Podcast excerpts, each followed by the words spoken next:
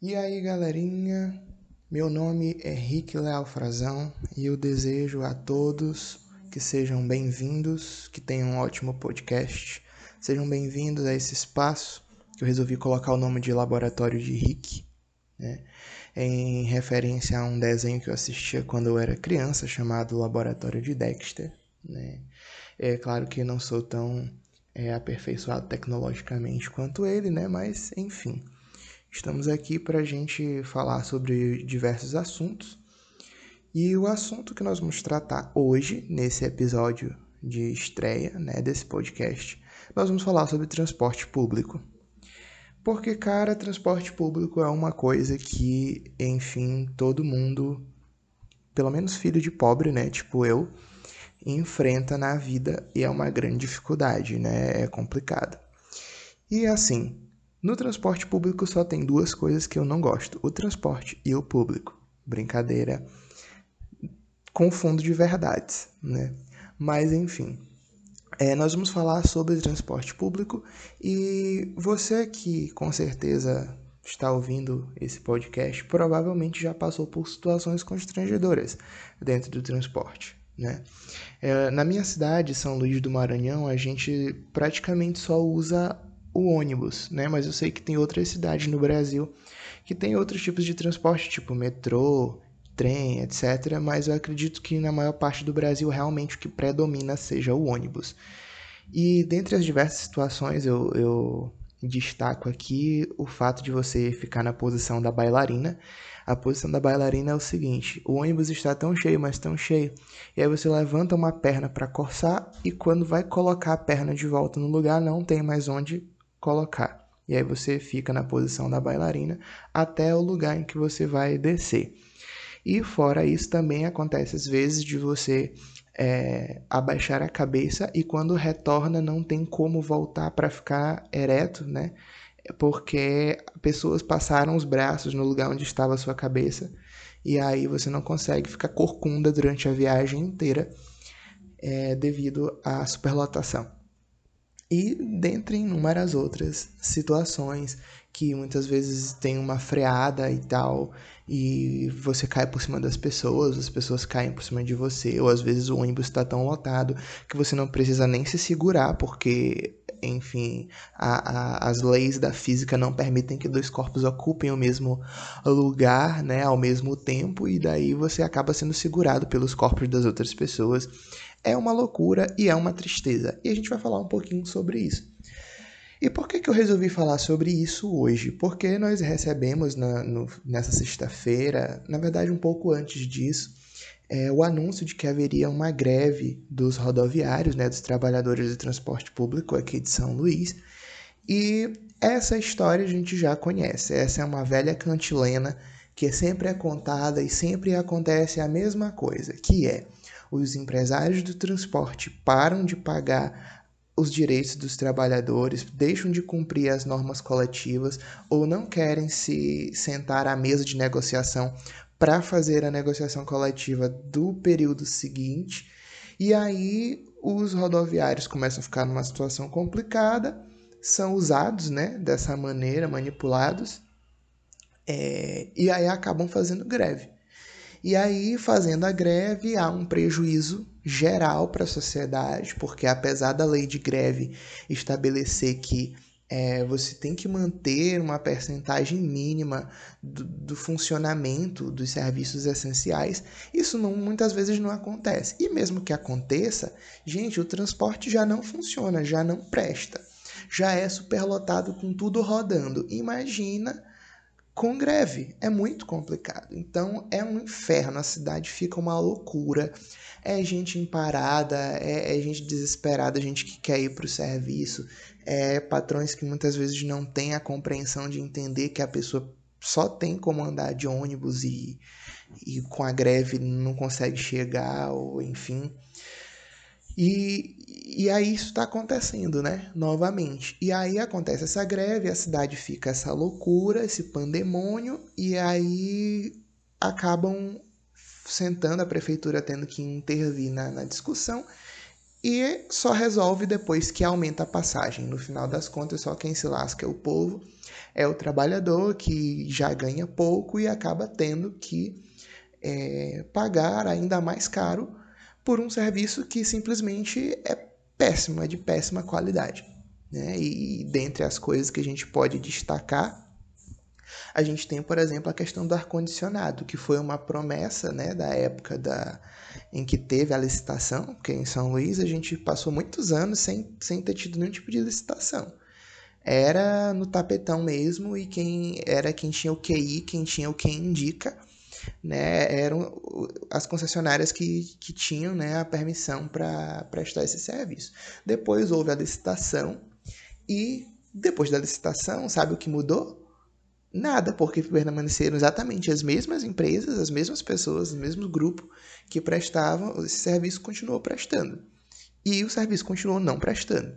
Né? Algumas coisas melhoraram? Sim, porque alguns ônibus agora têm ar-condicionado, mas são poucos. Ainda não são todos e são poucos em relação ao total. Ainda tem muito ônibus velho, infelizmente, e falando em ar-condicionado, aqui cabe dizer o seguinte: fora os ônibus que não têm, alguns têm, mas andam numa temperatura inadequada. É, andam numa temperatura totalmente inadequada, porque aqui em São Luís, meu amigo, a gente está debaixo da linha do Equador. A linha do Equador enrola no nosso pescoço e torra a gente. Aqui a gente está debaixo do sol, entendeu? Sol a pino. Sol aqui é, é. A gente tem poucas estações é a estação do quente, do mormaço, do fervendo e do socorro Deus. Então, é, aqui é muito quente, então o ar-condicionado ele tem que ficar no mais frio que ele conseguir, o mais gelado possível. Muitas vezes não é isso que a gente encontra. E, e mesmo que, que coloque, às vezes ainda assim não é suficiente, porque se o ônibus está superlotado, não tem condições do ar-condicionado dar conta disso. Né? E ainda tem os ar-condicionados que são bichados, que são bugados. Um ar-condicionado que fica pingando no, ônibus, pingando na cabeça da gente. Parece que a gente está andando numa casa cheia de goteira. E, e na verdade o ar-condicionado está lá sem prestar. E, e não faz o serviço direito e ainda pinga. Fora outros problemas, como é, os ônibus não passarem com a frequência que deveria, ou não ter a quantidade suficiente de ônibus para que as pessoas possam andar é, de modo confortável, e, e, é esse o cenário que se apresenta para o trabalhador ludovicense todos os dias.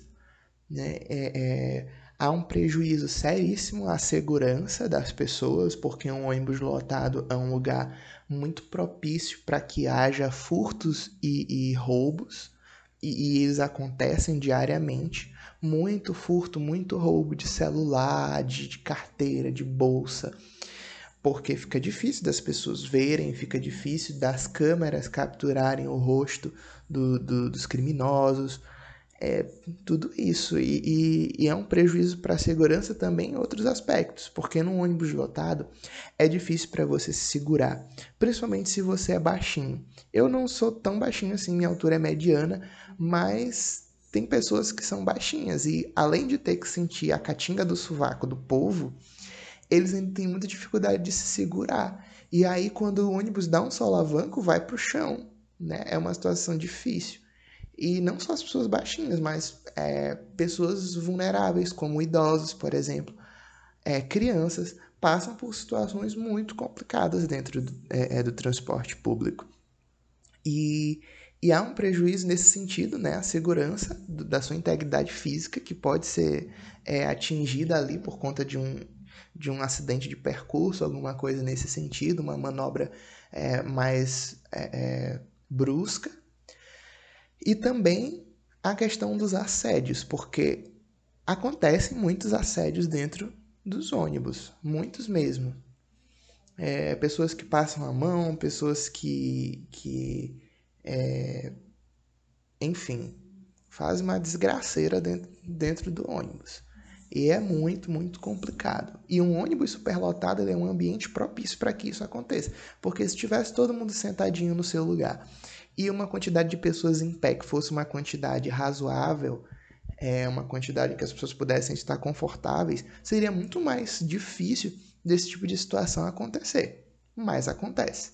E isso tudo é, com a conivência do poder público, né, que na, na, na qualidade de poder concedente desse serviço deveria fiscalizar, mas não fiscaliza, e da própria empresa, que não está nem aí. A empresa de ônibus não está nem aí para isso. Né? Ela, não, ela não se importa com isso. Por quê? Porque o que importa é ela lucrar. E ela lucra. Veja, o fabricante de um ônibus, de um metrô, enfim, de qualquer que seja o, o, o meio de transporte, o modal que se utilize, ele vem com especificações de fábrica, onde ele diz: olha, o limite de pessoas sentadas é tal e o limite de pessoas em pé é tal. Como é que vai garantir a segurança das pessoas se está para além das medidas e dos limites estabelecidos pelo próprio fabricante? Eu não tenho como garantir nem a integridade do próprio ônibus. Porque ele está andando com um peso, uma quantidade de gente ali que não é adequada. Eu não sei vocês, mas eu já andei em ônibus que o bicho se balançava todinho, fazia uma zoada louca e a gente não sabe. O, ali a gente não sabe se, se o bicho não ia se desmontar pelo meio do caminho, se a gente não ia cair, eu nem sei. Não, não tenho essa informação para dar para vocês. Eu não sei se já aconteceram acidentes nesse sentido por aqui. Eu sei de um que era biarticulado, que a articulação abriu e, e o ônibus caiu, mas é, não sei se pessoas se machucaram, enfim, mas tem isso. É, então, é, é, há todo um, um conjunto de, de, prejuízos. Se a gente for analisar a legislação, a gente vai verificar que está tudo errado, porque é, o Código Civil ele estabelece a cláusula de incolumidade. O que, é a cláusula de incolumidade? No contrato de transporte, no caso, um contrato de transporte de pessoas, é, o transportador ele tem a obrigação de garantir a incolumidade das pessoas que ele está transportando, ou seja, ele tem que garantir a integridade física. E nesse contexto, o transportador está adotando uma conduta que facilita a violação da, da integridade física das pessoas. Então, isso viola a cláusula de, de incolumidade. Nessa loucura que, que é a superlotação, e inclusive isso também tem muito a ver com a falta de educação das pessoas, torna o momento do embarque e do desembarque super perigoso. Porque na hora que tu vai descer, as pessoas que querem subir no ônibus não te deixam descer. Eu já fui carregado de volta. A ponto de eu ter que dizer, galera, se eu não descer, vocês não vão conseguir entrar. E você tem que ficar disputando força com, com o pessoal, porque você está dentro do ônibus e quer descer, o pessoal está tá fora do ônibus e quer subir, e fica aquela loucura, aquelas, aquelas duas forças ali é, se combatendo sem que ninguém abra espaço para ninguém. E isso por quê? Porque há um descontrole, um descontrole quanto à capacidade dos ônibus, uma má prestação dos serviços, uma falta né, de, de, ônibus, de frequência e de quantidade de ônibus suficientes para atender a população. E isso aí é uma coisa que é ridícula, é lamentável, entendeu? Isso prejudica, prejudica demais a, as pessoas. Às vezes, o transporte para o teu trabalho, ele te desgasta, ele te cansa mais do que o próprio trabalho. Isso é, é algo que precisa ser mudado. Mas para a gente mudar as coisas, a gente precisa entender como é que elas funcionam e de onde elas vieram. Por que, que as empresas não fazem nada para mudar isso? Porque isso é o que se chama de externalização de custos. Tem um documentário chamado The Corporation, ele é, é razoavelmente comprido, tem no YouTube, mas ele é interessante, ele fala sobre como as grandes companhias pensam, como elas funcionam. E elas se orientam pelo lucro. Elas se orientam pelo lucro. E, há determinadas situações em que o investimento vai sair muito caro. Então elas preferem não investir e prestar um serviço de má qualidade e deixar que as coisas aconteçam porque a quantidade de pessoas que vai entrar com ação na justiça ou algum prejuízo desse tipo, alguma indenização que, que tenha que pagar, vai ser mais barato do que ela gastaria para fazer um investimento e prestar o serviço com qualidade. Isso acontece, esse tipo de, de, de cálculo, ele acontece. Acontece nos Estados Unidos, acontece na Europa e acontece aqui. E, e, é, e é nítido que, que é isso né, o que acontece. Então há uma externalização de custos.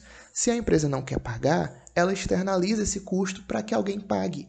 E quem paga com o custo né, que deveria ser da empresa para melhorar a qualidade do sistema é o usuário, que paga com a sua dignidade, que paga com o seu sono, que paga com seu dinheiro. que paga às vezes com seu sangue, que paga com seu patrimônio. É, é triste. E assim, o nosso país, por que, que, por que, que as coisas são como são? A gente precisa entender o histórico do nosso país. O Brasil ele é um país de industrialização tardia. Né? O que, que acontece? É, por ser um país de industrialização tardia, o que tinha por aqui é, era mais era charrete, era carroça, enfim. É, tinha poucos carros e os que tinham eram importados. É, poucos trens, poucos é, meios, outros meios de transporte. Até o escoamento da produção era difícil de, de, de se fazer. E aí, na época de Juscelino Kubitschek, ele resolveu implementar um, um, plano de industrialização do país, que ele tinha até aquele lema, né, de é, 50 anos em 5 e tal. E aí ele fez um grande, um vasto investimento público e mandou rasgar o Brasil de estradas. Enche de estradas, falta tudo. Por quê? Porque isso atrairia o interesse das indústrias automobilísticas da Europa, dos Estados Unidos, para que viessem instalar um parque industrial aqui e começassem a produzir os seus veículos e vendê-los para os brasileiros. Funcionou? Funcionou. Eles vieram e assim foi feito. Só que isso teve vários efeitos colaterais. Um dos efeitos colaterais a gente é, verificou né, quando houve a greve dos caminhoneiros. Em vez de investir num sistema de escoamento da produção, como é, o sistema de trens, que é mais barato para o poder público, porque quem absorve o custo são as concessionárias, a, a, o custo maior, no caso, é, e, e, tem uma dinâmica e uma lógica produtiva muito mais eficiente. É esse o sistema que é usado nos Estados Unidos, é esse o sistema que é usado no Japão para escoar a produção? Não. O Brasil usa um sistema de escoamento de produção apenas rodoviário, baseado nos caminhoneiros. Então, quando acontece uma situação como aquela, sobe o preço do diesel, os, os caminhoneiros ficam na merda e aí eles se zangam e começam a fazer greve e aí trava tudo e acontece desabastecimento e, e, o preço das coisas vai lá para cima e, e, é aquela loucura toda que a gente viu. Né? E um, um, outro efeito colateral é justamente é, o fato de que para uma indústria automobilística vale muito mais a pena ela vender veículos particulares do que ela vender veículos coletivos. Porque ela ganha mais e ela vende mais se forem veículos particulares. Então, é, nós temos um lobby fortíssimo da indústria automobilística e das revendedoras de carros nos municípios do Brasil inteiro, mas aqui no Maranhão, aqui em São Luís, isso é fortíssimo. É fortíssimo. Por quê? Porque se você tiver. Vamos, vamos fazer é, uma análise. Se você tiver um carro, isso é caro. Você paga IPVA, você paga Manutenção do carro, você paga gasolina. A gasolina, o preço é alto. E como está alto agora? Então, ter um transporte privado é algo muito caro. Tem gente que diz que ter carro é como ter um filho, né? Que carro é um filho. E realmente é, porque carro é muito caro, tanto para comprar quanto para manter. Por que as pessoas usam carro? Porque o sistema de transporte coletivo não funciona. Se o sistema funcionasse, se o sistema fosse de boa qualidade, as pessoas usariam o sistema de transporte coletivo. Poucas pessoas teriam carros. E aqui eu, eu ouso dizer que um país rico não é um país em que todo mundo tem carro. É um país onde até os ricos andam de ônibus. Porque o sistema funciona. Né? Se você olhar países do leste europeu, Dinamarca, Noruega, Suécia, você vai ver transportes, sistemas de transportes coletivos que funcionam e poucas pessoas têm é, carros. Até os políticos andam de metrô. É, é, até grandes empresários, o filho do grande empresário, o filho do político, anda no mesmo metrô que o filho do pobre. Mas isso não acontece no Brasil exatamente por conta de vários fatores, mas um desses é, é desse lobby.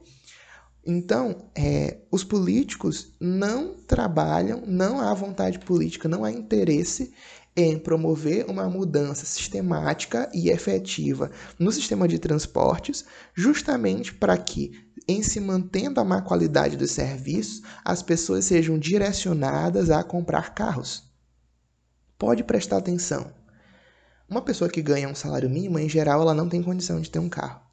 Quando ela tiver um mínimo de ascensão social que seja, quando ela começar a ganhar um pouquinho mais, o que ela vai fazer? Ela vai procurar comprar um veículo, seja uma moto, seja um carro, para que ela não tenha mais que andar de ônibus, porque andar de ônibus é a treva. E aí tem até aquela música da Ivete Sangalo, né? Que é andar de carro velho, amor, que venha, porque eu sei que andar a pé é lenha. Não só andar a pé, andar de ônibus é lenha. É difícil, é complicado.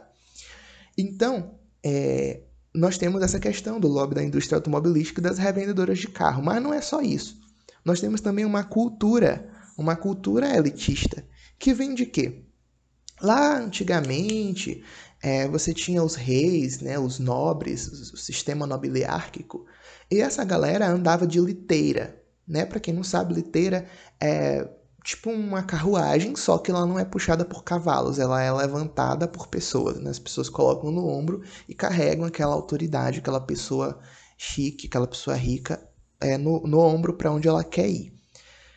E isso é um reflexo cultural que se prolonga do passado até o presente. A liteira virou as carruagens e as carruagens viraram os carros. Então, quem é rico, quem tem status, quem tem capital, quem tem influência, não anda a pé junto com os plebeus, não anda é, é, no ônibus junto com, com o cidadão comum, com o trabalhador, com o proletário, com o cara que ganha um salário mínimo. Não. Ele anda no carro dele, ele escuta as músicas dele, ele fica confortável certo? Então é uma cultura. O, o carro no Brasil, ele é status. Quem tem um carro tira fotos com o carro, é, coloca a mão no volante, tira foto da mão no volante, é, senta no capô e tira foto com o carro. É status. Há, há, um, há, uma mentalidade social de que ter carro é, é vantagem. Quando, se você for parar para pensar, não é tão vantagem assim. É uma desvantagem financeira porque você gasta muito e é, sobretudo, uma desvantagem para o meio ambiente. Nós estamos na contramão do mundo. Os lugares que são civilizatoriamente mais avançados, sobretudo na Europa, já se está falando sobre carro elétrico, sobre é, carros que não usem mais combustíveis fósseis, carros que tenham em sua composição materiais biodegradáveis, é, carros econômicos e, sobretudo, menos carros. Ou seja, um investimento maciço e pesado em fazer com que as pessoas andem no transporte público e um investimento na qualidade desse transporte. E até do retorno a um transporte privado não motorizado, como é a bicicleta. Eu sei que aqui no caso da realidade de São Luís é um pouco complicado porque aqui é muito quente. Aí é complicado andar de bicicleta aqui. Mas, é, por exemplo, para ir trabalhar é complicado, né? Você vestir sua roupa de trabalho e pegar sua bike e pedalar 2, 3 quilômetros, não tem condição, você já vai chegar lá totalmente banhado de suor e tal. E, e fora que aqui nem tem ciclovia, né? Na maioria dos lugares não tem. É, então, enfim, mas assim, o que eu quero dizer é, nós estamos na contramão do mundo. Enquanto é, os lugares mais avançados estão pensando em largar o transporte privado ou de reduzi-lo, né, diminuí-lo e fazer com que o, o que ainda permanecer for ambientalmente adequado, nós estamos cada vez mais enchendo as cidades de carros. São Luís é uma cidade relativamente pequena, mas que tem problemas de cidades grandes.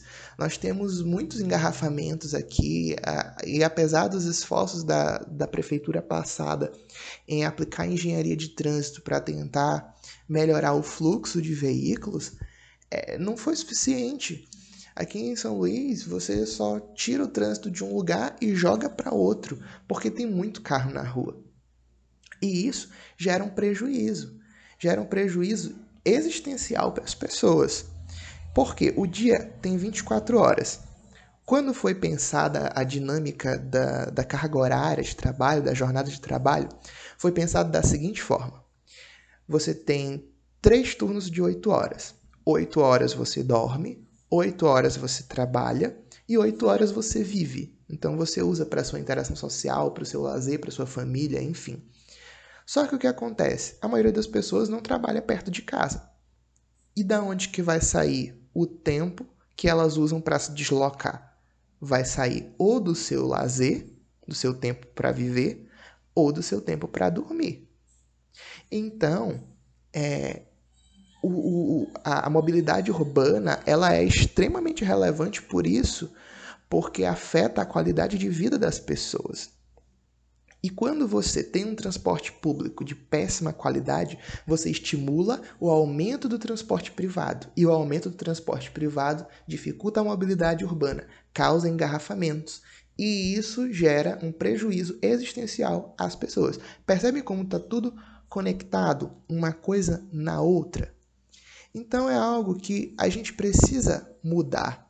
A gente precisa fazer com que, enquanto população, enquanto é, é, eleitores, nós precisamos fazer com que os nossos políticos, no caso que os vereadores, escutem a reivindicação do povo. Que eles de fato façam aquilo que foram eleitos para fazer, que é defender os nossos interesses, não os interesses escusos, não os interesses privados de alguns poucos que lucram através do ganho suado do salário mínimo de gente que está todos os dias sofrendo enlatados como sardinhas dentro desses ônibus, dentro desses coletivos. Para a gente, o que seria o ideal? Que as pessoas não tivessem mais como sonho de consumo ter um carro. Que não fosse é, algo depreciativo numa roda de conversa não ter carro. Que, que andar de ônibus não fosse algo degradante, não fosse algo humilhante, porque é porque é. E aqui, é claro que eu levo em consideração a, a, a situação dos cobradores, dos motoristas, a gente até pode falar é, em outro podcast a respeito né, do que aconteceu com, com a, a, retirada dos cobradores, porque as empresas estão retirando os cobradores, deixando só os motoristas em outras cidades do Brasil, isso já é uma realidade é, e, e, os prejuízos e, e, repercussões que isso geram para a própria qualidade do transporte, né? É, e, e para o acúmulo de funções que, que os motoristas passam a ter. E, tudo isso. Tem, tem várias, gente, tem várias injustiças e várias coisas que, inclusive, são ilegais e inconstitucionais dentro do sistema de transporte público ludovicense.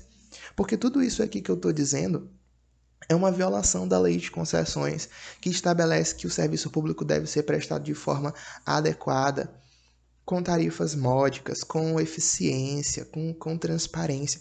Não acontece, gente, não acontece. E aí, e aí, justamente por isso, foi que na minha monografia, quando eu escrevi, né, na minha monografia do curso de Direito, eu escrevi sobre isso, sobre é, o dano moral decorrente da superlotação no transporte público.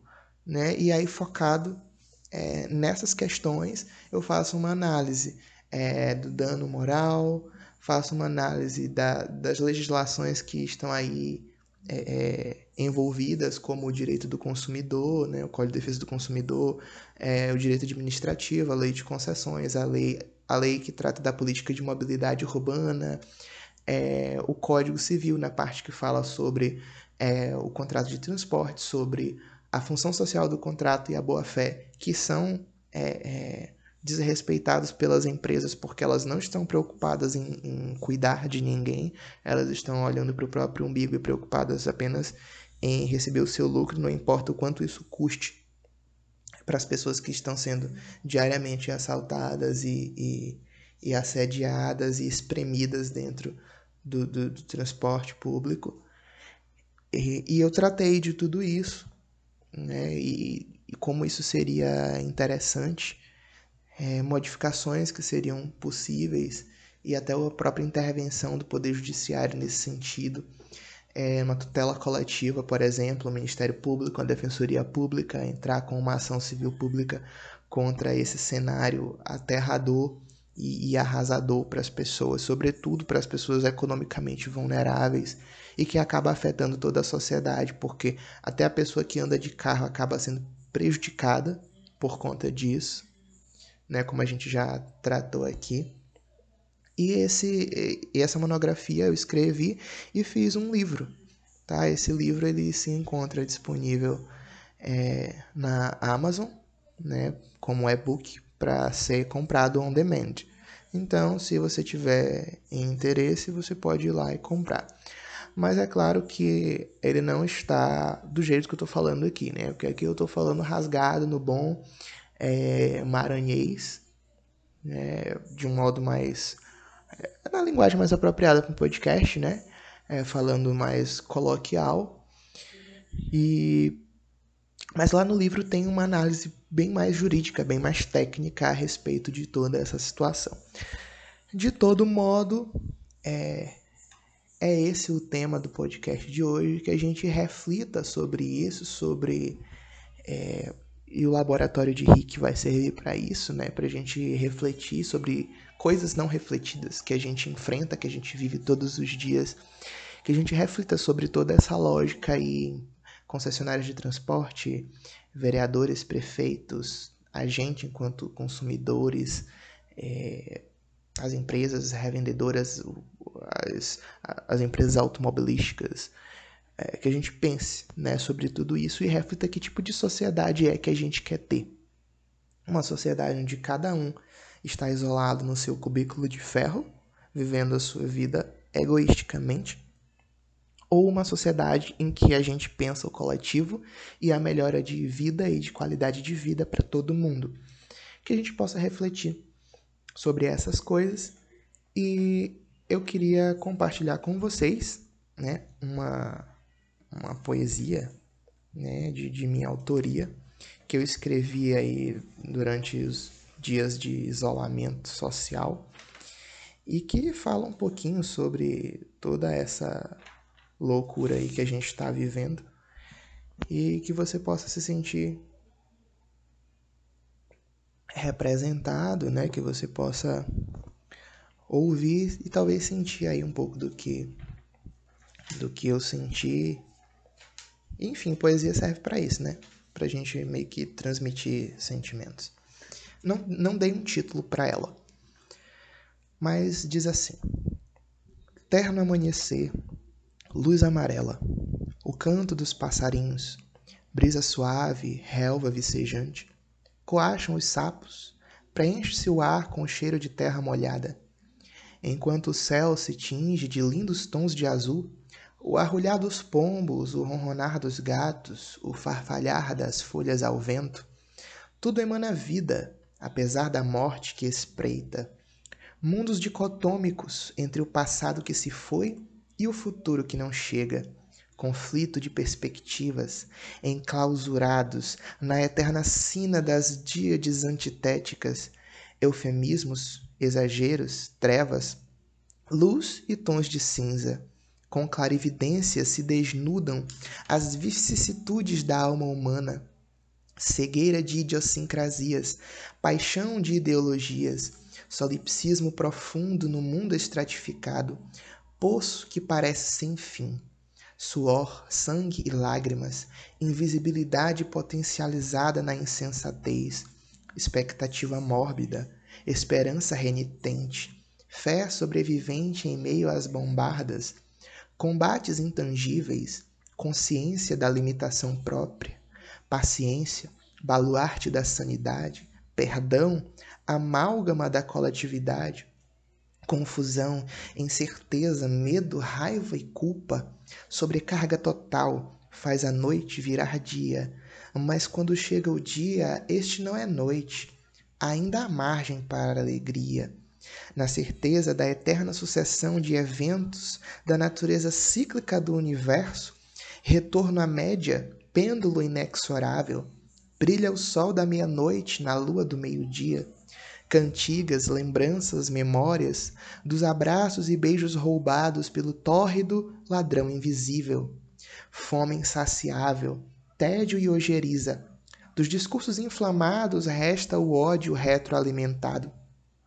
Trincheiras virtuais, disputas de ego, incendiadas as massas, mas permanecem em justiça. Torpe e manifesta, mas ainda intocada, aguardando o juízo Cupins que corroem a alma desesperançosa. Não atravesseis os portais do Hades, ou tereis que tudo abandonar. Um mergulho no estige é inútil, porque o que já foi outra vez será. Resignar-se também não é opção. O horizonte não se alcança, mas está sempre adiante. A linha tênue entre o terreno e o metafísico, que marca a marcha constante e eterna de todos os viventes para o ainda desconhecido futuro que nos aguarda. Cadeias invisíveis, pesadas e incômodas, reflexos de almas desesperadas em sua débil expectativa, na doce ilusão da liberdade fictícia de outrora, passado romantizado, anos de ouro cravados na memória, feitos e refeitos, se distanciam da natureza cruenta do que é real. As dores sempre existiram, as convulsões, o vitupério, a covardia, a vileza, o mal humano e profundo Viventes da terra, olhai no espelho, contemplai a rudeza de vossos semblantes, a sede de morte em vossos olhares e o pesar em suas rugas. As mãos lavadas em bacias de sangue se erguem alegando inocência. Culpados, Execrada com todas as forças é a omissão comissiva, abstinência, ocultação, condescendência patente e manifesta. Vivestes em fantasias, cobriste teu rosto em máscaras. Foram tantos personagens, tantas mentiras, simulações e dissimulações até que te perdeste de ti mesmo. Onde estaria o inferno, os demônios a exorcizar, o mal a ser combatido, as trevas a destruir? Procuram, mas o verdadeiro mal é invisível. Impedidos de ver, os homens encontram uns nos outros o adversário, o inimigo, o opositor, combatem nos campos tabuleiros e justas, debatem nos tatames bancadas e arenas, se digladiam com armas, palavras e gestos, bandeiras, símbolos, mãos erguidas. Os exércitos inimigos se encontram em campo aberto. O sangue jorra, a dignidade se esvai, e o que era imagem e semelhança da vida se torna visceral presságio de morte. Fardas, coturnos, capacetes, lanças e espadas, morre outro inocente baleado à traição pela maldade humana, que enxerga no outro inimigo. O dragão feroz a ser decapitado pelos nobres cavaleiros. Esquecem os cavaleiros que sua nobreza de nada vale. Tornaram-se assassinos, brutos, insensíveis. Querem erguer templos, mas a terra clama, grita pelo sangue que, pina, que pinga de suas mãos. Receiam o inferno do porvir, mas esquecem que o pior de lá, a antiga serpente, está enrolada em seus corações. Gera ódio aos semelhantes, apontando as diferenças, torna o certo em errado e o errado em certo. Cambalhotas axiológicas que preenchem os cemitérios, covas rasas aguardam milhões de identidades, vidas e sonhos perdidos para sempre, esmagados pela engrenagem do ganho próprio, o homem lobo dilacerando a própria alcateia, só pelo desejo de suprir sua voracidade. Números em telas, números em cédulas, valores que suplantam o amor instrumentização, objetificação, reificação, vidas que perdem o propósito para serem meios, meios que justificam fins, fins escusos, egoístas, tolos e toscos. Alçada ao trono, reina a futilidade, que a todos manipula com seus cordéis, os likes, as views, o status, frivolidades etéreas de um mundo perdido. Palmas para a ignorância levantamos seu nome, uma ode à opulência e à opressão. É o que queremos: chicote nos lombos, grilhões nos pés.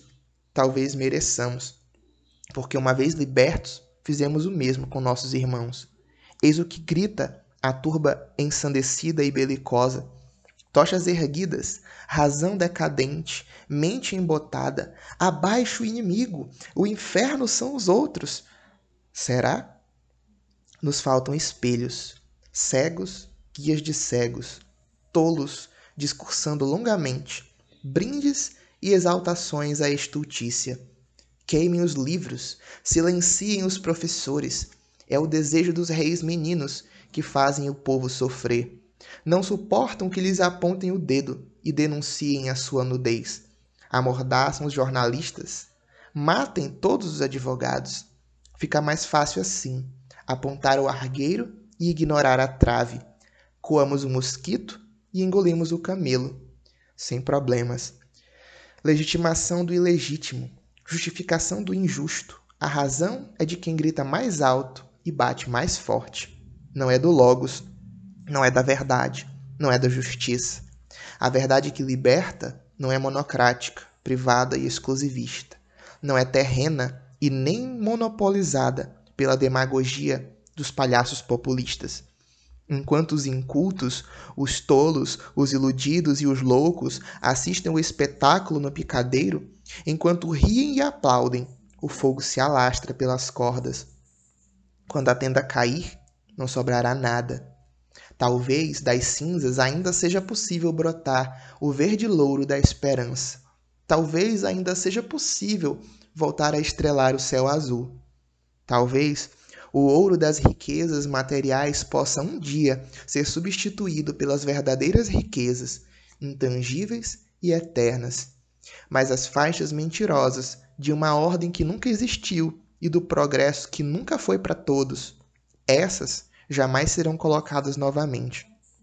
Olhar para si, fazer a meia-culpa, assumir a responsabilidade, tomar a cruz, é difícil, mas a verdade que liberta é indigesta, e como no digesto, ela dará a cada um o que é seu, na medida de suas obras.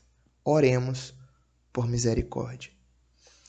Então, essa galera foi é, uma poesia que eu escrevi aí no meio da, da loucura da pandemia. Estava aqui preso dentro de casa, fui para o quintal e escrevi essas reflexões aí sobre a nossa realidade. Eu espero que vocês tenham gostado do bate-papo que a gente teve aqui. Você que estava aí lavando sua louça, fazendo seu trabalho, enfim, seja lá o que você estiver fazendo. E não posso me comprometer com frequência de, de gravação dos podcasts, então não posso dizer para vocês exatamente quando é que vai ter o próximo, mas vai ter, tá? E se vocês quiserem me seguir no Instagram, arroba Frazão, sem o tio, tá?